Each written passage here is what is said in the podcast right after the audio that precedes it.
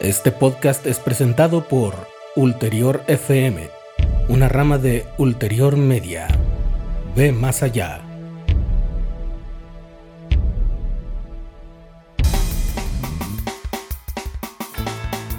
Este es el podcast de fútbol y libros, donde conviven el amor por la lectura y la pasión por el deporte.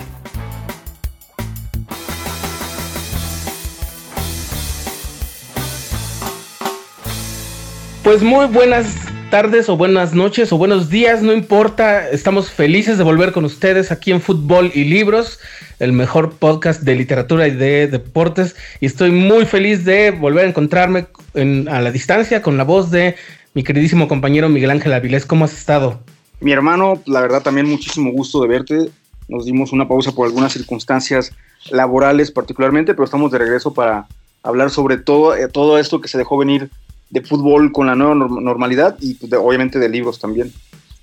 Y llegó una oleada increíble de acontecimientos también así como que súper, algunos, algunos como esperados, pero otros muy inesperados, ¿no? Sí. Sí, pues ahí está, por ejemplo, lo de la, Champions League dio de qué hablar y, y, no todo fue así como miel sobre hojuelas, ¿no? Nadie pensaba que el Real Madrid pudiera salir en los términos en los que salió, pero más aún el Barcelona. ¿Qué te pareció lo del Barcelona? Tú estás contento, ¿no? No, estoy contento. no, yo vi que te, explayaste en la cuenta de Twitter, viejo. Sí, por ahí el artículo que compartí. Mira, a mí, no sé, hay algo que, que siempre me hace entrar en sospecha, que es la charlatanería, y creo que creo que el Barcelona mágico, ese fulgurante que, vimos, eh, ya se está terminando, pero lo, lo, más grave del asunto es que creo que ya también Messi ya se nos está gastando. No sé cómo ves. Eh, tiene razón, eh, bueno, varias cosas. Primero, se acaba una era, yo creo, porque coincide también con la eliminación del City. Entonces, el barcelonismo que tuvo eh, años dorados, ese sextete, todo eso que pasó, creo que llega a su fin. no hay un plan de emergencia para la era post-Messi y pues va a ser algo que la directiva catalana va a tener que plantear porque después de Messi no creo que haya nada. ¿eh? Sí, creo que el peligro es ese, es aferrarse a, que parezca que Messi va a ser eterno, no, no va a ser eterno. Y, creo que, pues bueno, este, hay otro detalle. Siempre nos quedamos esperando a que ese Messi brillara en, en determinados momentos muy específicos en los que nunca pasó gran cosa, ¿no? Entonces, este, por ahí fue, no, en realidad no estoy feliz. Este, creo que, creo que algo que me, así como con algunos escritores, así con, con algunas, este, películas y cosas así, siempre desconfío de cuando, de cuando el entusiasmo es tan rebosante que dices, a ver, a ver, espérate, ¿lo estás viendo bien? O, qué está pasando? ¿No, ¿No, te das cuenta de que esto podría tener ciertas fallas?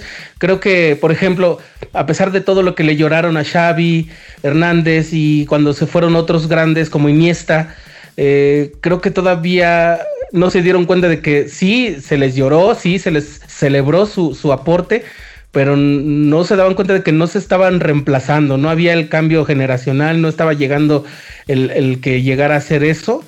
Y de eso se dio cuenta, creo que también Piqué. Y a lo mejor también el propio Messi, tal vez de ahí viene también su frustración, etcétera. Pero bueno, sí, como dices tú, creo que está, estamos asistiendo ya al fin de una era. ¿Cuánto tiempo, cuánto tiempo tiene, el mundo futbolístico con Messi, no?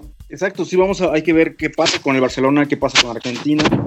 Eh, no sé qué vaya a suceder si con, Messi la siguiente temporada, si va a seguir en, en, el cuadro culé. Y ver también qué pasa con Ronald Koeman, símbolo también de la defensa blaugrana en los noventas.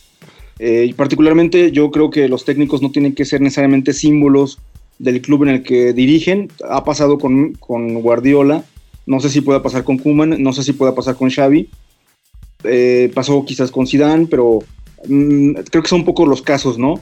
Pasó con Almeida, pasó con el muñeco, pero el hecho de que seas figura con tu club no significa que puedas tener éxito a nivel de dirección, pero yo le deseo lo mejor a, a, a Kuman y ojalá pueda eh, enderezar lo que hizo Guardiola y darle y saber cómo hacer la transición hacia lo que sigue, ¿no?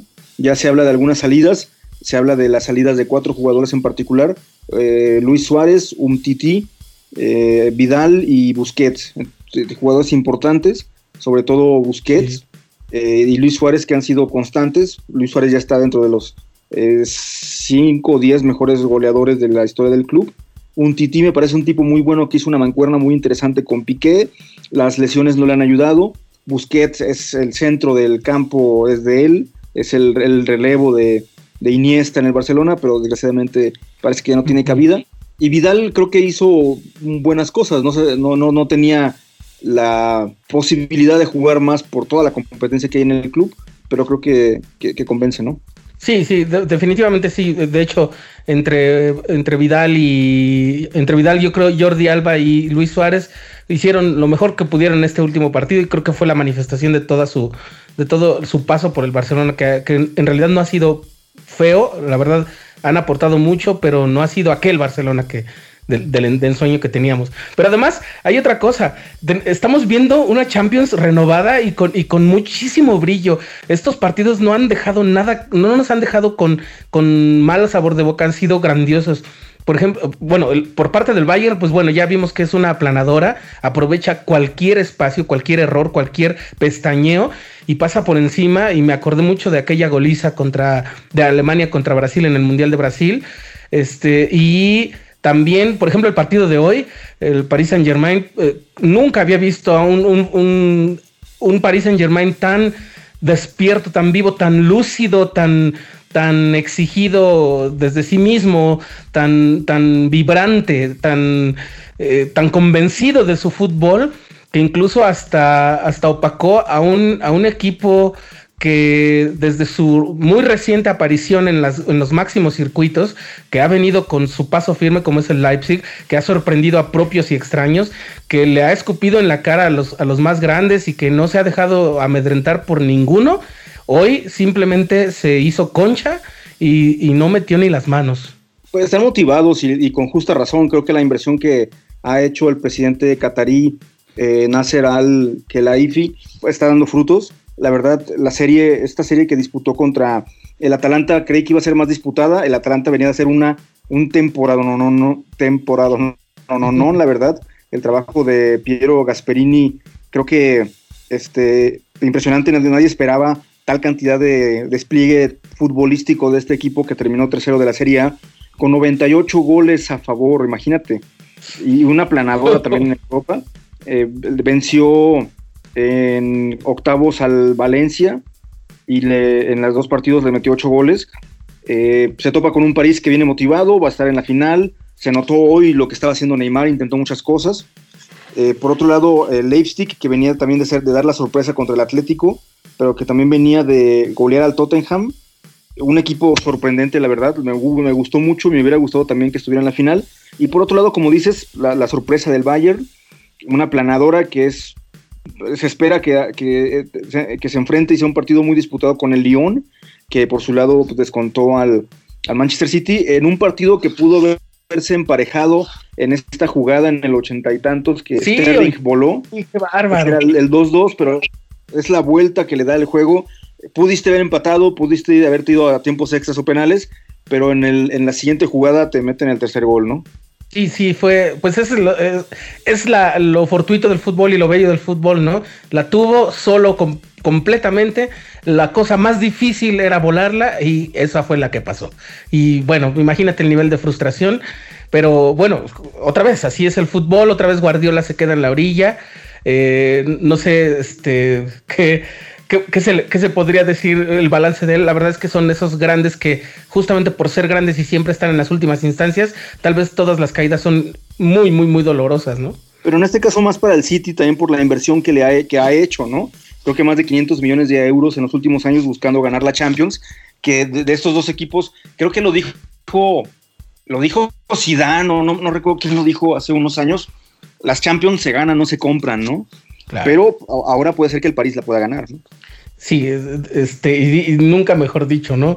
Sin embargo, sí, este, las inversiones también deben ir acompañadas de un esfuerzo constante y de la confianza, ¿no? Cuando vamos a ver inversiones grandes tan planeadas a largo plazo? Tal vez, por ejemplo, en México, tal vez lo más cercano que se pueda parecer a eso sean Tigres y Monterrey, quizás un poquito Pachuca, pero eh, no estamos acostumbrados, por ejemplo, a confiar tanto tiempo y a mantener esfuerzos financieros y deportivos sustentados, sostenidos durante mucho tiempo como para esperar un resultado tan ampliamente satisfactorio, ¿no? Es, parte también de la cultura futbolística europea, ¿no? Quiero hacer una acotación y una, una anotación bien. Si queremos hablar de un caso de constancia, de, de, de cómo saber comprar jugadores y de conocer su lugar en el fútbol, creo que el Sevilla ahora pasándonos a la otra liga europea. Genial, eh, para allá iba yo, porque el Sevilla sabe. exacto, me gusta el Sevilla, me ha gustado desde que lo vi con una Emery. Este, el Sevilla sabe que no puede ganar la liga, sabe que difícil, la tiene difícil en la Champions porque está el Madrid, pero encontró su lugar perfecto en la Europa League. Y una muestra de eso es que llega a su sexta final de Europa League y enfrentará a un equipo que no es nada fácil, que es el Inter de Milán. Sí, y históricamente y, lo, reciente eh, nos diría que otra vez tiene muchas posibilidades de alzarse con la Copa el Sevilla, a pesar del, rival que tiene enfrente. Claro, habrá que ver ese, encuentro, habrá, se tiene que disputar, nada está escrito realmente, pero el Sevilla se ha sabido parar enfrente de grandes rivales también, en, ya en esa instancia en la, en la, final, y ha sabido poner el pie encima de su cabeza y alzarse con el triunfo es ya el casi el campeón por tradición. La tiene, sí, sí tiene mucho de ventaja porque sabe jugar estos torneos, pero bueno, por otro lado también el Inter que trae ahorita esta dupla demoledora, eh, Lukaku que tiene 33 goles en la temporada, Lautaro Martínez que tiene 21, que entre los dos están este, dándole una cara muy interesante al equipo con 51 goles en este año. Y, Lukaku, que es una bestia, no, parece, no parece futbolista, parece basquetbolista, el, quinto gol contra el Shakhtar Donetsk es una maravilla, cómo le ganan piernas al defensa, cómo eh, arranca desde media cancha y le pega para meterla. A mí me, gusta mucho ese güey. Eh, entonces, la, tiene difícil el Sevilla, ¿no? Sevilla tiene que plantarse bien, hacer un juego como le, se lo hizo al United y estar atento con estos dos tipos. Sí, definitivamente ha sido también por, el lado del Inter, como bien dices, no, no su paso no ha sido gris, ha sido más bien brillante. Hemos, eh, creo que ya tenía un, buen rato que necesitábamos este refresco en estas instancias tan, tan, las últimas instancias del torneo, de los dos torneos europeos. Eh, algo que fuera un poco diferente. Yo sé que el Sevilla no es algo muy diferente, pero siendo el torneo se juega los jueves, eh, siempre hay como esta, esta tentación de ningunearlo y de como de hacerlo a un ladito, pero es un torneo europeo donde está jugando, por ejemplo, el Inter, ¿no? Que, que son, lo, lo, único que está pasando es que no hay lugar para todos en un solo torneo, entonces se tienen que hacer dos. Y, la verdad es que no ha decepcionado. La, la, la, pandemia, pues ha dejado su paso, ha dejado su, su huella. Hay cosas que extrañamos, hay cosas que los mismos jugadores quizás echaron de menos, tal vez ha habido algunas cosas que no han sido lo mismo, pero han regresado con unos bríos increíbles y el fútbol no ha decepcionado para nada, no ha dejado ninguna, ninguna expectativa sin cumplir. La verdad es que ha sido eh, un regreso muy afortunado del fútbol y esperemos que estas finales, bueno, falta la semifinal de mañana, pero esperemos que estas finales ya por enfrentar a los de verdad gigantes que dejaron en su paso a todos, eh, no vaya a ser uno de esos choques también tan aferrados que, no pasa nada, ¿no? que, se van hasta tiempo extra con un 0-0. Esperemos también que siga siendo abierto y, propositivo y, divertido. Y ojo, el Sevilla dio, eh, eh, ¿cómo se dice? despachó a grandes, ¿no? Despachó al United, despachó a los Wolves, con esta también jugada desafortunada de, Jiménez, que pudo haber sido la diferencia. Despachó a la Roma, este, o sea, no la tuvo fácil tampoco, ¿no? Y por otro lado también, bueno, eh, tomar en cuenta y mencionar lo que está pasando con esta empresa Red Bull, porque el Leipzig, que perdió hoy contra el París, así como el Red Bull Salzburg, son equipos que llegaron lejos en estas eh, competiciones europeas y son financiados por la bebida que te da alas, ¿no? Sí, además están puestos en casi todas partes del mundo. Tienen, tienen equipo en el fútbol de Brasil también. Y su, el Red Bull de Nueva York, que, está en la liga, en la MLS.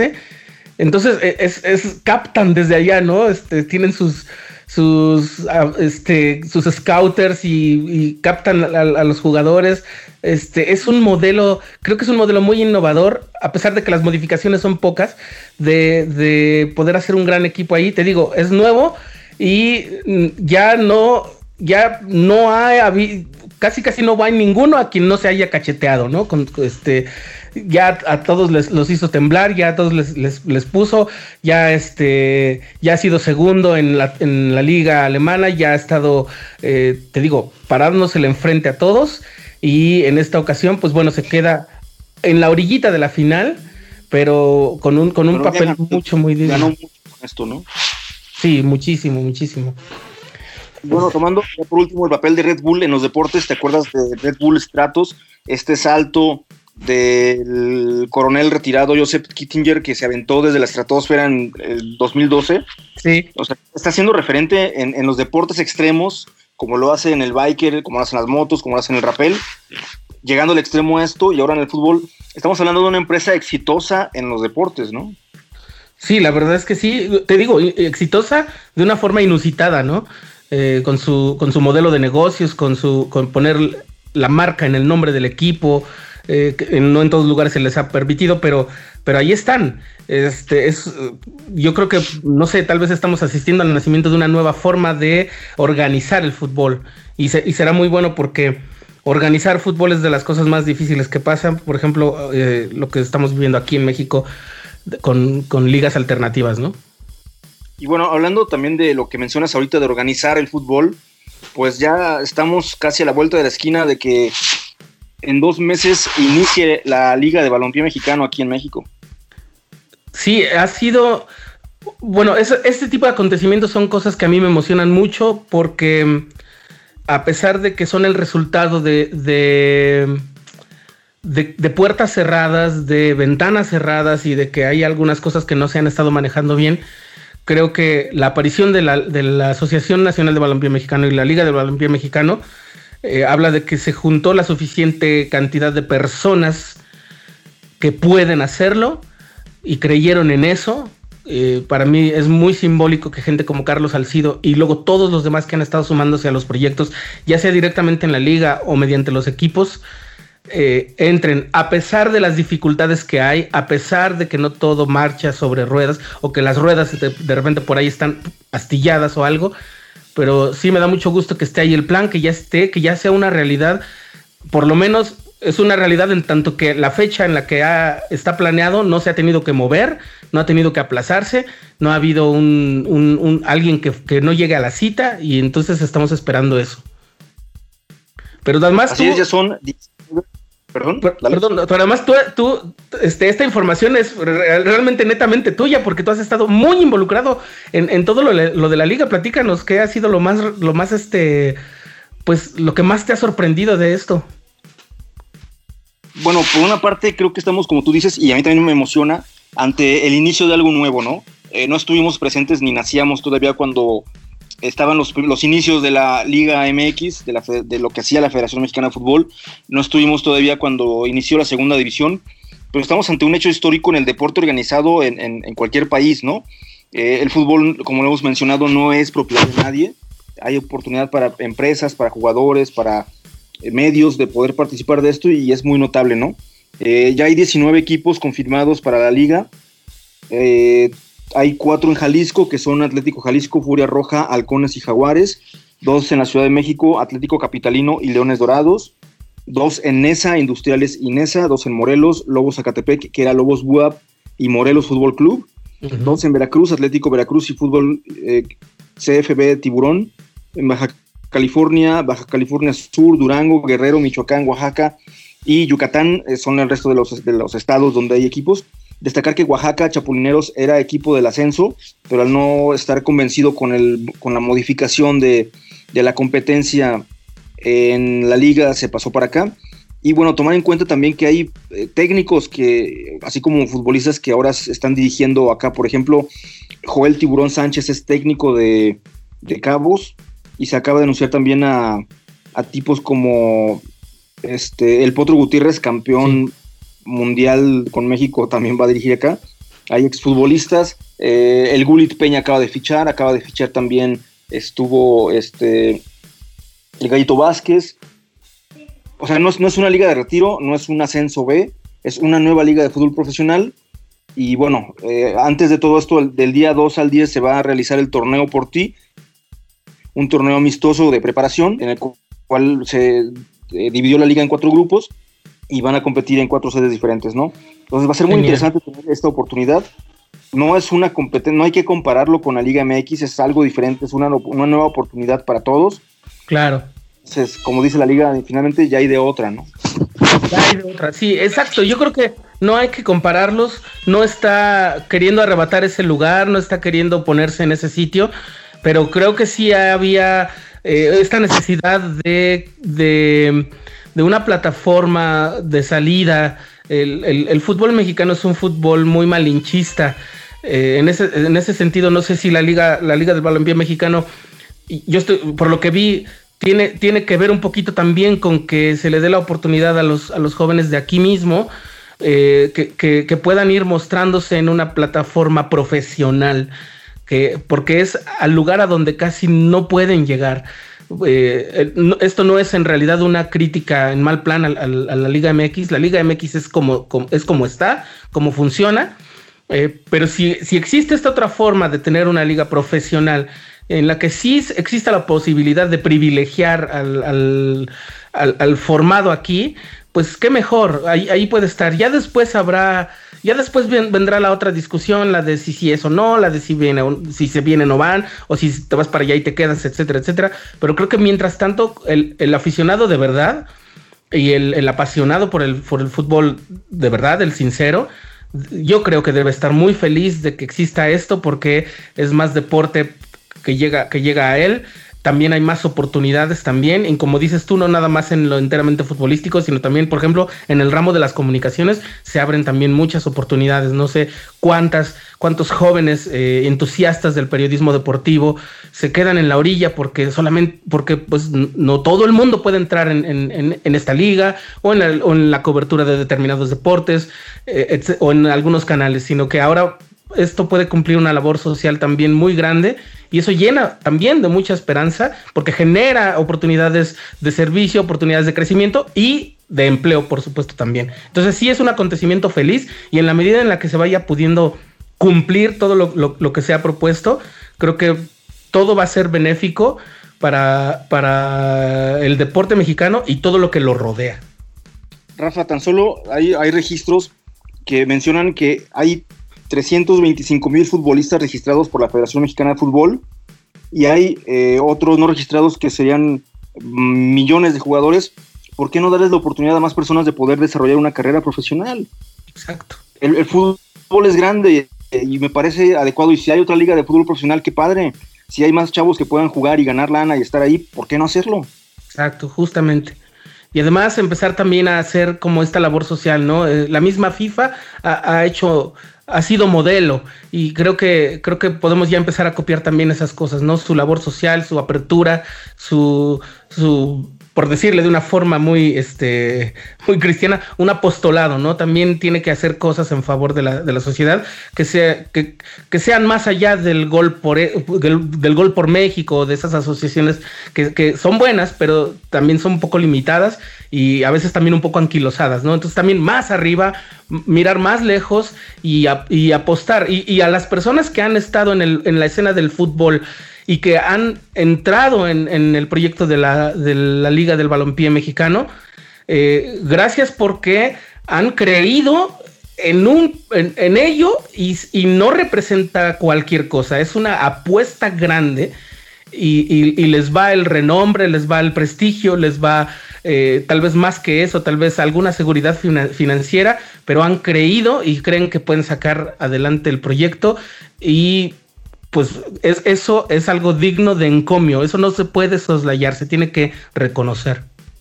Y un par de datos más, esta liga tiene un tope salarial justamente para que no pase lo que ha pasado con la Liga MX, que llegue a ser incluso impagable o insostenible un equipo. Hay eh, ciertos equipos tienen un tope salarial de 60 mil pesos, hay otros equipos que son pocos que tienen un tope de 150 mil pesos, ¿no? Eh, sí, se acabó de realizar un draft de, de entre 2.500 chavos, se escogieron eh, a 44 en un partido que se realizó el 3 de marzo hace, hace tres semanas, y de ahí se ficharon a 20, a 20 jóvenes que van a estar participando con equipos de la liga. Entonces, creo que va bien, está muy padre. Ya quiero que sea el 2 de octubre para estar ahí al pendiente de lo que va a suceder. Y el 16, pues arranca la nueva liga de fútbol. Y otra vez, el 2 de octubre no se va a olvidar. Ahora por cosas buenas. Curiosamente. Pues bien, eh, este, y de la Liga MX, ¿qué onda? ¿Cómo, cómo ves este arranque? Ya llevamos, ¿cuántas son? Cinco jornadas, ¿no? Llevamos exactamente, este, cinco jornadas ya. Hemos notado, quizás tú que has visto los partidos y también algunas personas que nos escuchan, ciertas cuestiones técnicas en las que hay fallas, eh, la cuestión física, la cuestión mental, no es lo mismo ver partidos sin público, ver partidos con público, pero creo que no, no hay sorpresas, creo que la liga marcha como hubiera marchado en la normalidad anterior, hay equipos que se están esforzando como América, eh, Cruz Azul León, que son constantes, eh, por otro lado, Atlas, Necaxa, Mazatlán, que es, el Benjamín, Juárez, incluso ahí van poco a poco. Y bueno, creo que no ha pasado nada relevante, quizás la salida de un par de técnicos, ¿no? Primero eh, Michel al inicio de la liga y por otro lado los dos, dos técnicos de los equipos de, Jalisco, que son el Flaco Tena y Rafa Puente, pero se esperaba la salida de ellos, ¿no? Se esperaba un poco, bueno, no sé, tal vez la de Rafa Puente sí la esperaba, yo no me esperaba la de Tena, ¿eh? Yo, yo sí pensaba que, que por el tipo de persona que es, él había quizás eh, establecido desde un inicio la, posibilidad de una etapa de tropezones y que, la directiva había estado de acuerdo, que tal vez a Mauri o, no sé si, si, está quien está ahorita Palencia o, o quien esté allí, este hubiera tal vez dicho, sí, sí, sí, yo conozco cómo trabaja el flaco y por lo tanto lo vamos a, lo vamos a apoyar, eh, lo que tenga que estirarse el acordeón para ya después hacer el cierre. Pero no, no pasó así. Sin embargo, eh, debo decir que me sorprende de manera muy grata eh, ver a Bucetich en el banco del Guadalajara. Ahora sí, a los americanistas nos da miedo, ¿eh? Bueno, nomás mencionar algo. El 29 de enero pasado, eh, Chivas jugó contra Sinaloa en la Copa MX y perdió en penales. Ese partido es significativo porque en el palco del equipo visitante estuvo Peláez que es el director deportivo y el responsable de haber traído esta inversión tan grande para Chivas. Sí, cierto, pues Peláez, rezando en esa ocasión, ¿te acuerdas? Con, con unas estampitas. Sí. Eh, que Chivas. Yo creo que eh, eso fue un indicador importante de que no había una confianza y de que no, de que no había una confianza plena en el equipo, ¿no? Sí, es, triste, es triste ver a Peláez, eh, ya que lo, lo, recuerdo, es triste verlo a Peláez desesperado, porque siendo tan ecuánime, cuando ya está mal es porque de verdad está mal. Pero bueno, si el presidente lo hace. Eh, sí, imagínate, ¿no? o sea, si, tiene que recurrir a esos a esas instancias extradeportivas. Exactamente, ¿no? Y bueno, también inicia la Liga M, la Liga MX femenil y también por otro lado hoy martes inició la Liga de expansión. Eh, iniciaron, inició con tres partidos. Eh, Cimarrones de Sonora le venció al Tapatío, este equipo eh, filial de Chivas que regresa después de 11 años de desaparecido en la segunda división. y todo el mundo feliz por el regreso del Tapatío, ¿no? Allá, en, sobre todo los, hinchas del Guadalajara. No, no, hizo tanto ruido, fíjate. Sí hay expectativa, expectativa por ser equipo rojiblanco, pero bueno, eh, hoy se presentó con una derrota contra Cimarrones. Leones Negros fue a Zacatepec siglo XXI y perdió contra eh, le ganó más bien a Leones Negros en un juego en el sobre tiempo en el minuto 92 y en estos momentos se juega Dorados contra Celaya. Eh, hay novedades en la liga como el ascenso de Tepatitlán de Morelos que subió de la segunda a expansión, el Morelia que aparece después de perder la franquicia en primera, Atlético Morelia regresa como tal a la liga de expansión junto con Mineros Zacatecas, La Escala, Correcaminos, Corcaminos, Pumas, Tabasco, Atlante, Mérida, Tampico Madero y Cancún que van a jugar 15 jornadas, no hay ascenso durante los próximos seis meses, digo, seis años, pero van a estar recibiendo dinero de parte de los tres últimos equipos de la Liga MX para mejorar sus instalaciones y poder aspirar a subir a primera en algún momento, ¿no? Sí, ya estaremos viendo cómo afecta esto en el desempeño, no nada más de la Liga de Ascenso, de la Liga de Expansión, sino de la Liga MX. Bueno, de entrada, sí se va a sentir el efecto y, no positivo, ¿eh? ¿Mande? ¿Y no qué? Que, no creo que vaya a ser muy positivo ese efecto de, esa decisión en la liga, en la primera, en la liga MX. Bueno, de entrada eliminas el sentido de competencia, ¿no? Digo, eso no es justo. De entrada, ¿no? El resto veremos qué pasa. Exacto, ahí veremos.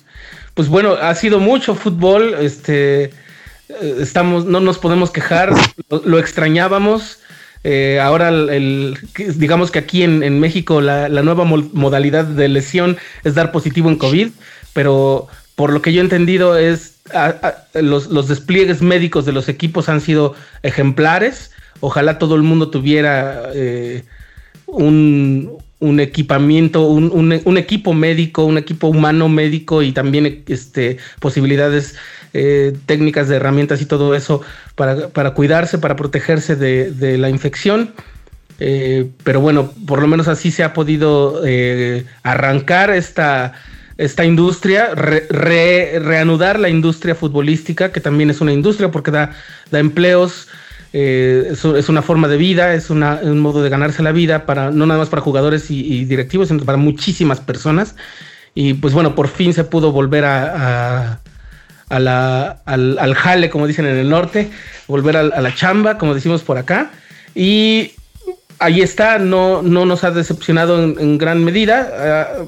ha sido el entretenimiento y el espectáculo que hemos, que hemos estado esperando y eh, esperemos que siga que siga mejorando, que todo siga eh, mejorando en términos también de la pandemia, que, que, se siga superando y que pronto, y cuando digo pronto yo sé que no va a ser mañana ni en la próxima semana, pero que la, luz, la luz que se ve al final del túnel se convierta ya en, la salida que se ve con toda su forma para poder volvernos a reunir, ir a casa de un amigo, asistir al estadio y volver a vivir el fútbol como debe ser. Y bueno, tomando en cuenta esto que mencionas, también hay libros, hay actividades, hay ciertas cosas que eh, parece que no van a ser igual todavía. Y nos queremos referir eh, particularmente a la Feria del Libro de Guadalajara, se han suspendido casi todas las ferias, se han hecho algunas cuestiones virtuales, pero en particular hay quien dice que sí se va a realizar, hay quien dice que no se va a realizar, eh, pero por lo pronto eh, Sharjah, que es el país invitado, la región invitada para este año, ha cancelado, pero eh, bueno, la, Universidad de Guadalajara, que es quien se encarga de realizar estas actividades, está haciendo el esfuerzo por, considerarlo para que se realice. Por lo pronto, del 20 al 27 se realiza la, la 35 edición del Festival de Cine de Guadalajara y se espera que se empalme con la edición eh, de este año, que es la edición 2020 de la Feria Internacional del Libro, pero no sé qué piensas tú, yo pienso que esta edición 34 de la feria difícilmente se va a llevar a cabo, Rafa. Eh, es que es Mira, la feria es como un gran estadio lleno en el que hay constantemente partidos, eh, comparando, o sea, todavía con la fiebre del fútbol.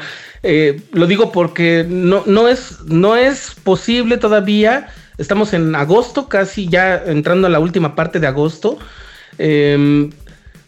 Todavía no podemos pensar en reunir gente, en convocar gente a un lugar. Eh, yo sé que ellos hicieron un perfil como, lo publicamos en, un artículo después de que tú platicaste con, con el,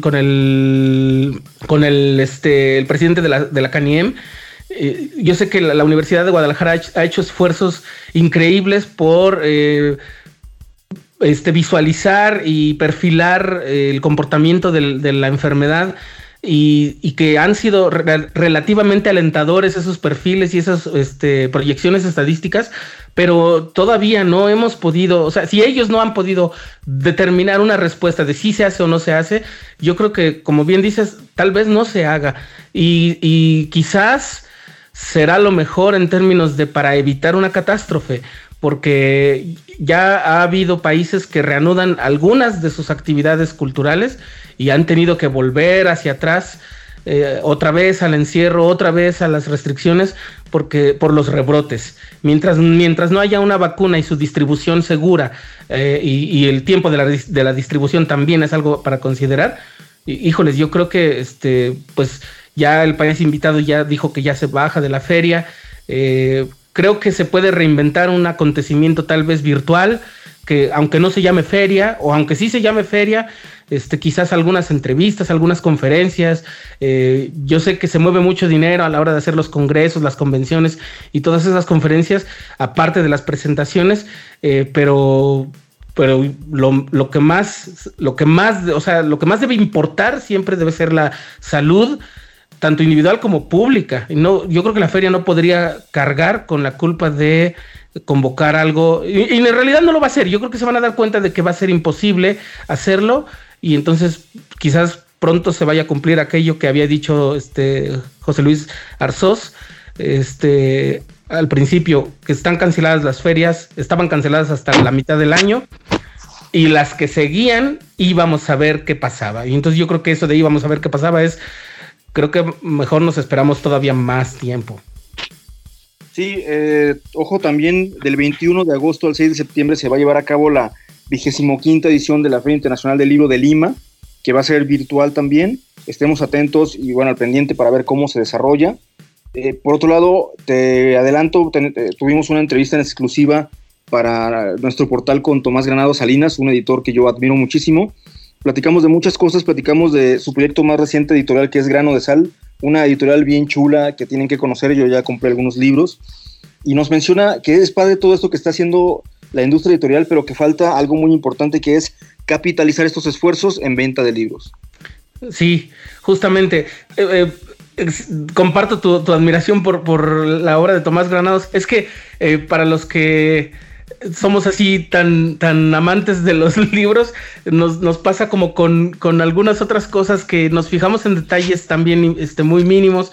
Eh, hacer un libro no es cosa fácil, eh, hacer un libro es todo un arte involucra esfuerzos de mucha gente y, la, y por lo tanto el talento para coordinar esos esfuerzos y aparte, no nada más es talento de, gestión de recursos humanos, sino también el talento artístico sobre el asunto del libro, tipógrafos, eh, diseñadores, eh, correctores, eh, a veces los correctores en realidad les, decimos correctores, pero en realidad lo que hay detrás de un corrector de estilo es todo un lingüista, hecho y derecho, un especialista en un ramo de la literatura o en una rama de una ciencia o de una técnica, ¿no? O sea, no, no es nada más alguien que, que sabe poner bien los acentos en las palabras, sino este, gente facultada por completo. Lo, lo quiero mencionar porque a veces no sabemos todo el trabajo que hay detrás de cuando nosotros ya traemos nuestro volumen en la bolsa, eh, nuestro, nuestro libro en la bolsa, que, que, afuera de la bolsa viene una frase muy ingeniosa, suele, suele venir. Desde hace algunos años todas las librerías se ponen así como con una frase o con un logo muy bonito. Eh, no, detrás de eso eh, hay muchísimo trabajo, muchísimo esfuerzo, de repente hay sangre, sudor y lágrimas también. Y Tomás Granados ha sido uno de los exponentes más impresionantes de, los esfuerzos editoriales y del talento editorial. Y por supuesto, Grano de Sal, mm, este, pues hace eh, justicia a la presentación justamente de todos, de todos esos talentos que tiene eh, Tomás y de toda la gente con la que se ha sabido rodear. Y bueno, tomando en cuenta todo esto que dices, yo les quiero decir, eh, lo digital nunca va a reemplazar a lo impreso, sigan comprando libros. Cuando vean estos libros se van a enamorar, tiene una obra de Thomas Piketty Capital e Ideología, hermosísima. Tiene este libro también muy bonito, El culto a Juárez de Rebeca Villalobos Álvarez, La construcción retórica del héroe en 1872-1976. Un libro muy interesante que tiene una portada hermosísima del doctor Aldrete. Tiene también eh, De México para América entera, que es una historia de la. Una pequeña historia de Fondo de Cultura Económica eh, realizada por Rafael Vargas Escalante, prologada por José Goldenberg. Eh, también un libro que me encantó, Correo del Mundo y, algunas lecturas más de David Huerta, que fueron estas columnas que publicaba cada, bueno, regularmente en el suplemento Hoja por Hoja que coordinaba justamente eh, Tomás Granados. Dense una vuelta, los libros están hermosísimos, es una editorial impresionante y apoyemos eh, todo este trabajo que menciona Rafa. no es tan fácil como escribir y diagramar y publicar, hay mucho trabajo detrás y bueno, eh, publicar un libro es eh, hacer honor al texto que escribe el autor, pero es también un esfuerzo sobre la reflexión y el pensamiento, ¿no? En estas épocas en las que eh, las ideas que se generan no son ideas sólidas, todo es efímero, todo es líquido, utilizando esta imagen muy bonita de, y preocupante de, de Sigmund Bauman. El libro es un ladrillo para construir lo que somos y lo que eh, queremos ser como individuos y como sociedad, ¿no? Sí, justamente, y entre, entre más ha pasado el libro por las instancias que tiene que pasar para salir, es, es, justamente lo que dices, ¿no? Es, es eh, cada vez que sale un libro uh, pasado por el proceso debido, eh, el mundo se repiensa a sí mismo y entonces sabemos que no estamos a la deriva, que hay quien, que hay quien se ha detenido a observar, a, decirlo y lo que ha dicho ha sido también pasado por el proceso, este, por, un, por una, por lo menos por una máquina tortilladora para que lo que saque no sea masa cruda, sino, sino algo, algo que alimente, algo que, guste y, que le, y que le haga saber al mundo mismo, sea lo que eso signifique, que no está abandonado a su suerte, sino que hay, hay trabajo y hay, hay conciencia, sobre todo. Eh, no, son ideas, eh, eh, perdón, esto sé que suena como muy romántico, pero es muy real. Es decir, cada vez que se hace un trabajo así, si, si, el mundo se repiensa cada vez que alguien publica cualquier cosa en Facebook, imagínate cómo va a ser con libros a los que se les dedica tanto amor, tanta tanto profesionalismo y tanto talento como por ejemplo los, libros de grano de sal y, y muchas otras editoriales que también son de, altísimo nivel, eh, en realidad ayudan a repensar el mundo y a, que nosotros repensemos nuestro lugar en él y por lo tanto generan en ese sentido mucha, mucha esperanza. Sin duda, viejo. Sin duda. Pues bueno, esto es una promesa. Esperen la, entrevista que, le hizo Miguel a, Tomás. Este, la vamos a pasar aquí en el, o sea, la vamos a, subir entera en, la, en, el podcast también y la van a poder disfrutar muy pronto. Y pues no sé, ah, bueno, yo quería platicarte que próximamente vamos a poder hablar con Hilario Peña, el autor de eh, es el inventor de uno de los detectives más nuevos y más increíbles que hay. Es increíble, es cotorrísimo. Es el detective Mala Suerte.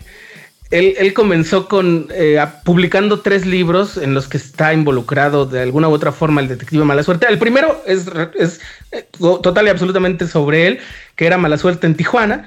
Y después Hilario Peña publicó La mujer de los hermanos Reina, que es un caso que por ahí pasa digamos, tangencialmente por, por el detective Tomás, Tomás, este...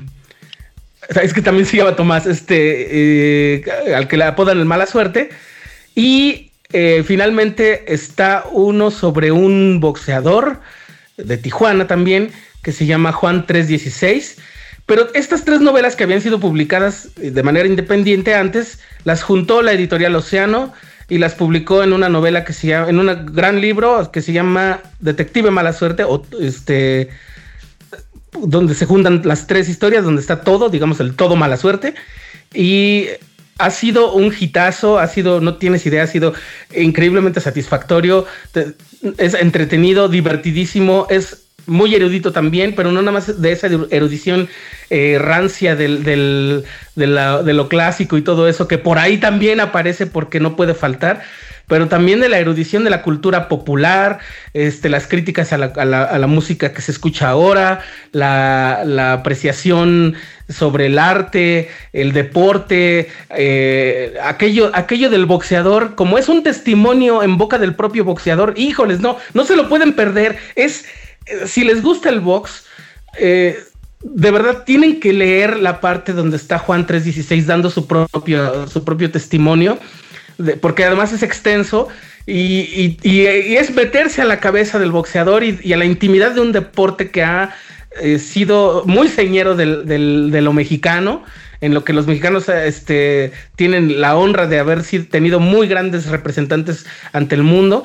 Y, también ha sido un asunto muy divertido y también ha sido, eh, es muy recreativo.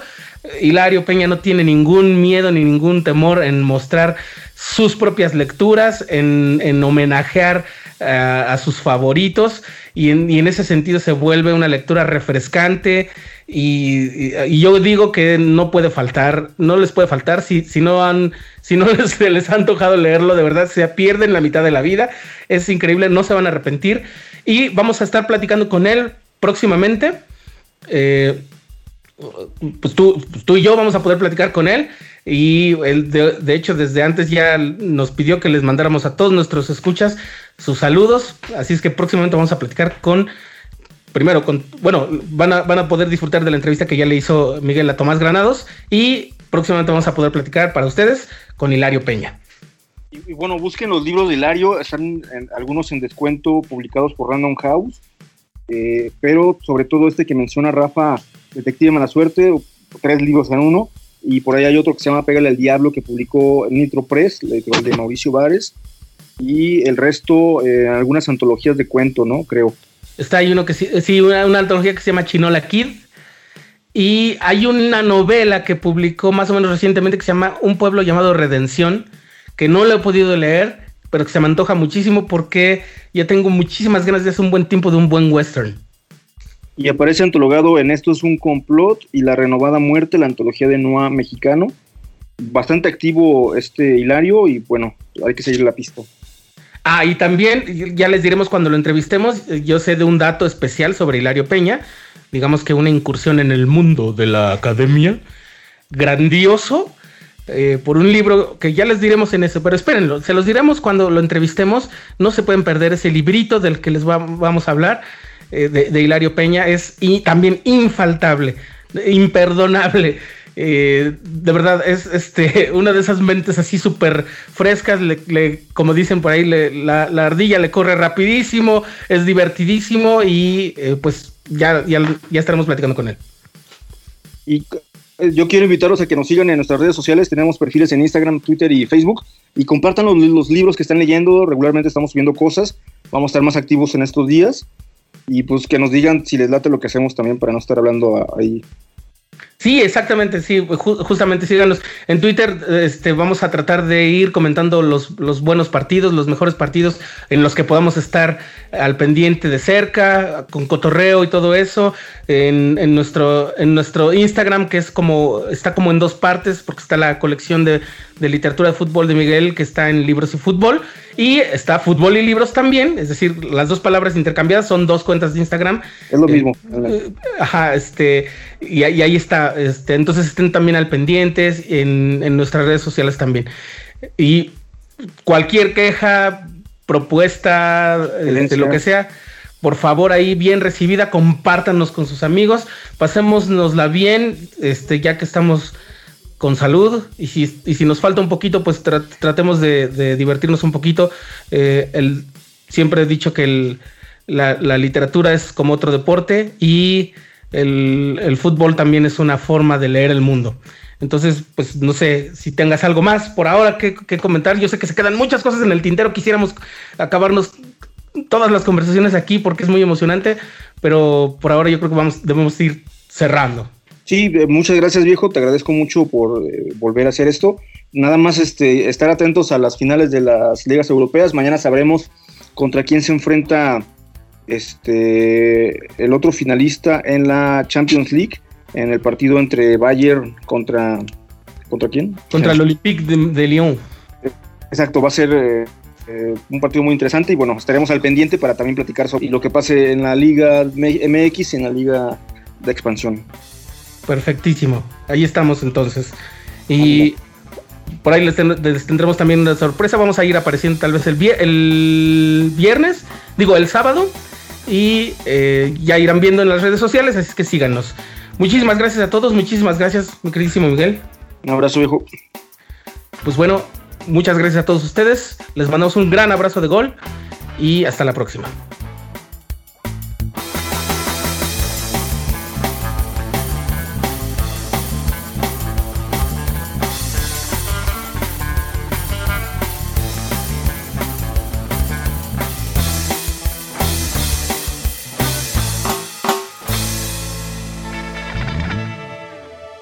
Este podcast fue presentado por Ulterior FM, una rama de Ulterior Media.